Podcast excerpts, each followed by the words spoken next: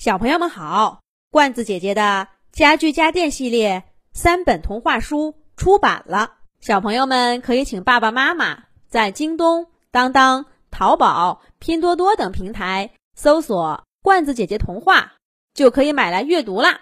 这一集，罐子姐姐继续给小朋友们讲考考家的家具家电系列故事，儿童餐椅灿灿的第二集。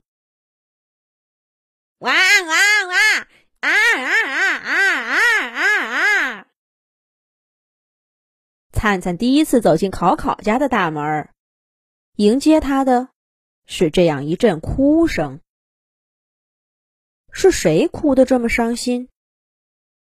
灿灿找了一圈也没发现人，却把客厅的狼藉尽收眼底。沙发布皱着，靠垫歪着。餐桌上摆着一个削去了一块的苹果，露出的果肉已经发黑了，散发着酸味儿。苹果旁边还有两个打翻的碗，绿色泥糊状的东西撒了一桌子，还滴滴答答的往下直流，弄得地上到处都是。灿灿小心的移动了轮子，才没有被弄脏。可是他不能再往后走了。因为他身后垒着三个透明的整理箱，里面密密麻麻的放着些花花绿绿的东西。灿灿可没时间看上一眼，因为他左轮子碰到一个玩具筐，稀里哗啦，各种会晃的、会叫的玩具，一股脑的都掉在地上。叮叮咚，咔嚓嚓。就像是一个未经排练的杂牌乐队，突然开始了一场糟糕的演出。这就是我以后的家吗？哇哇哇哇啊啊啊啊啊啊啊啊啊！哭声更响了。灿灿终于见到了这个会在未来几年给他带来无数烦恼的小家伙——考考小朋友。那时候的考考还是个小婴儿呢。考考妈妈抱着他，居高临下的看了一眼他的新朋友。阿嚏！考考小朋友猝不及防的给灿灿送上了第一份礼物。一大滩混着口水和鼻涕的奶从考考嘴里喷出来，全砸在灿灿身上。要不是考考妈妈也同时尖叫起来，灿灿就泄露了家具家电会说话的秘密了。考考爸爸，快呀！你儿子吐奶了，赶快来收拾收拾。还有，新买的餐椅都给弄脏了，这里就交给你了，我得去给你儿子洗洗脸了。考考妈妈一边喊着，一边哄着还哭着的考考。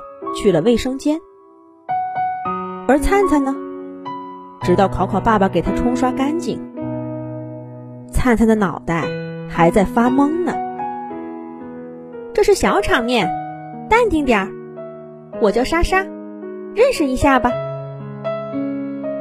趁考考爸爸和考考妈妈，一个哄考考睡觉，一个去做午饭，沙发莎莎拉一拉灿灿的胳膊。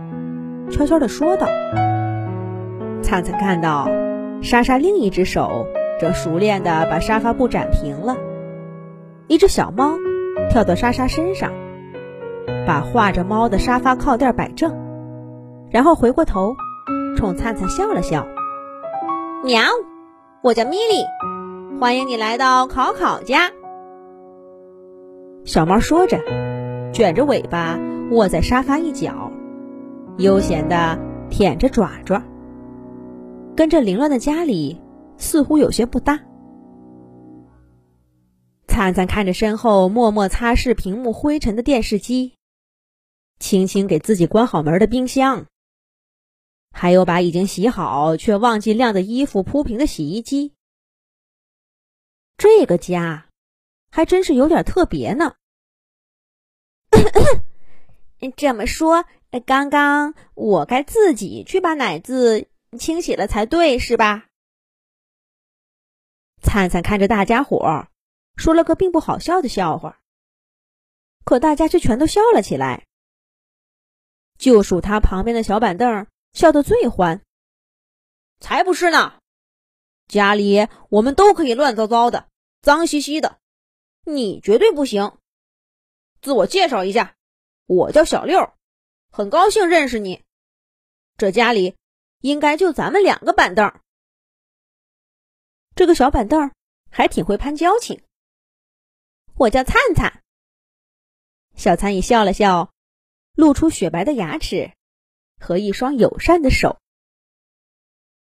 就这样，小参与灿灿认识了小六、老 K、老 J、老 Q 等等许多位朋友，正式成为考考家的一员。不过随后，他更熟悉的是小床白白、整理箱小箱子、温暖系微微、玩具箱大箱子，还有许多连名字都没有记住就告别了的朋友。因为他们才是一起战斗的伙伴。他们现在是家里最重要的成员，是专门为那个叫考考的小朋友服务的。说他们一起战斗，这一点都不夸张。因为现在这些为小婴儿服务的家具家电是最累的，每天起早贪黑不说，还经常大半夜的被叫醒。更是经常被考考弄得一身鼻涕口水。最惨的是尿不台，几乎每隔几天就会沾上些便便，不得不洗个澡。灿灿呢，来的早了些，考考小朋友还不能坐下吃饭。灿灿着实清闲了几天，他绝没想到，这是未来两年他唯一的假期了。灿灿更没想到的是，几天以后，他第一次工作就差点出了事故。是什么呢？咱们下一集讲。